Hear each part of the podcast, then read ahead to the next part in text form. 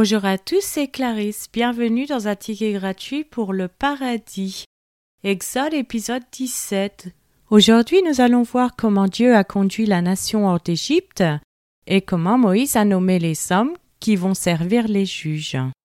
Commençons par la lecture d'un passage de la Bible. Exode chapitre 18. Jéthro, sacrificateur de Madian, beau-père de Moïse, apprit tout ce que Dieu avait fait en faveur de Moïse et d'Israël, son peuple. Il apprit que l'Éternel avait fait sortir Israël d'Égypte. Jéthro, beau-père de Moïse, prit Séphora, femme de Moïse, qui avait été renvoyée. Il prit aussi les deux fils de Séphora. L'un se nommait Gershom, car Moïse avait dit J'habite un pays étranger. L'autre se nommait Éliésée, car il avait dit Le Dieu de mon père m'a secouru et il m'a délivré de l'épée de Pharaon. Jéthro, beau-père de Moïse, avec les fils et la femme de Moïse, vint au désert où il campait à la montagne de Dieu. Il fit dire à Moïse Moi, ton beau-père Jéthro, je viens vers toi avec ta femme et ses deux fils. Moïse sortit au-devant de son beau-père, il se prosterna et il le baisa. Ils s'informèrent réciproquement de leur santé et ils entrèrent dans la tente de Moïse. Moïse raconta à son beau-père tout ce que l'Éternel avait fait à Pharaon et à l'Égypte à cause d'Israël, toutes les souffrances qui leur étaient survenues en chemin et comment l'Éternel les avait délivrés. Jéthro se réjouit de tout le bien que l'Éternel avait fait à Israël et de ce qu'il l'avait délivré de la main des Égyptiens. Et Jéthro dit Béni soit l'Éternel qui vous a délivré de la main des Égyptiens et de la main de Pharaon qui a délivré le peuple de la main des Égyptiens. Je reconnais maintenant que l'Éternel est plus grand que tous les dieux, car la méchanceté des Égyptiens est retombée sur eux.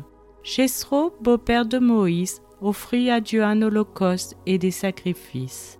Aaron et tous les anciens d'Israël vinrent participer au repas avec le beau-père de Moïse en présence de Dieu.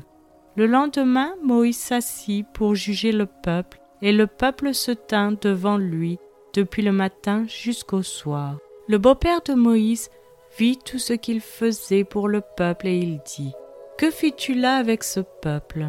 Pourquoi sièges-tu seul et tout le peuple se tient-il devant toi depuis le matin jusqu'au soir? Moïse répondit à son beau-père C'est que le peuple vient à moi pour consulter Dieu. Quand ils ont quelques affaires, ils viennent à moi, je prononce entre eux, et je fais connaître les ordonnances de Dieu et ses lois. Le beau-père de Moïse lui dit Ce que tu fais n'est pas bien. Tu t'épuiseras toi-même et tu épuiseras ce peuple qui est avec toi car la chose est au-dessus de tes forces, tu ne pourras pas y suffire seul. Maintenant écoute ma voix, je vais te donner un conseil, et que Dieu soit avec toi. Sois l'interprète du peuple auprès de Dieu, et porte les affaires devant Dieu.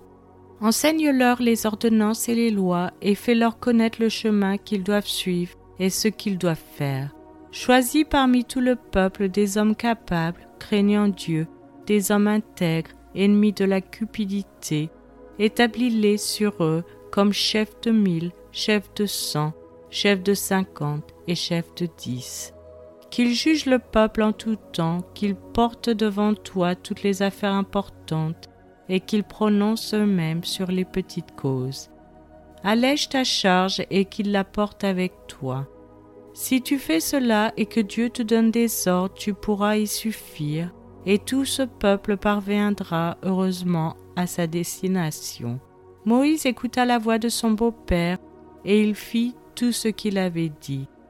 Moïse choisit des hommes capables parmi tout Israël, et il établit chef du peuple, chef de mille, chef de cent, chef de cinquante et chef de dix.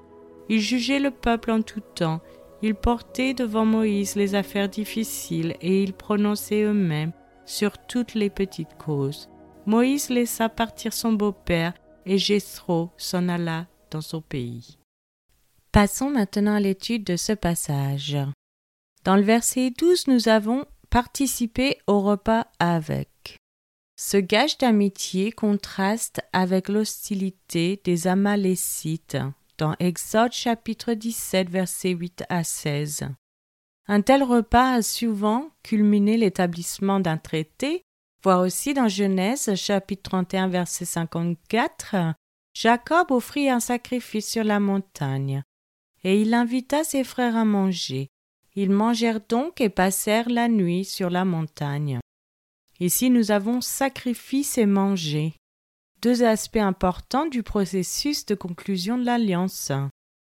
Ensuite nous avons ses frères, ceux avec qui il avait maintenant conclu un pacte. Le repas commun indiquait une acceptation mutuelle. À voir aussi dans Exode chapitre 24 verset 11, il n'étendit point sa main sur l'élite des enfants d'Israël. Ils virent Dieu et ils mangèrent et burent. Un repas d'alliance célébrant le scellement de l'alliance décrite dans Exode chapitre 24 des versets 3 à 8. Il préfigure le souper de l'Éternel qui célèbre la nouvelle alliance scellée par la mort du Christ. Dans le verset 21, nous avons le peuple des hommes capables craignant Dieu, que l'on retrouve aussi dans Genèse chapitre 20 verset 11. Abraham répondit je me disais qu'il n'y avait sans doute aucune crainte de Dieu dans ce pays, et que l'on me tuerait à cause de ma femme. C'est une expression conventionnelle, équivalente à la vraie religion. Crainte, dans cette phrase, a le sens de la confiance révérentielle en Dieu et de l'engagement envers sa volonté révélée, sa parole. C'est maintenant la fin de cet épisode. Je vous remercie à tous d'avoir écouté. Chaque épisode est publié les mercredis et dimanches matin à 7 heures française. Je vous encourage à laisser un j'aime, à partager avec votre famille et vos amis. Vous pouvez me laisser un commentaire ou une question et je vous répondrai sans hésitation. Je vous souhaite une excellente journée. C'était Clarisse dans un ticket gratuit pour le paradis.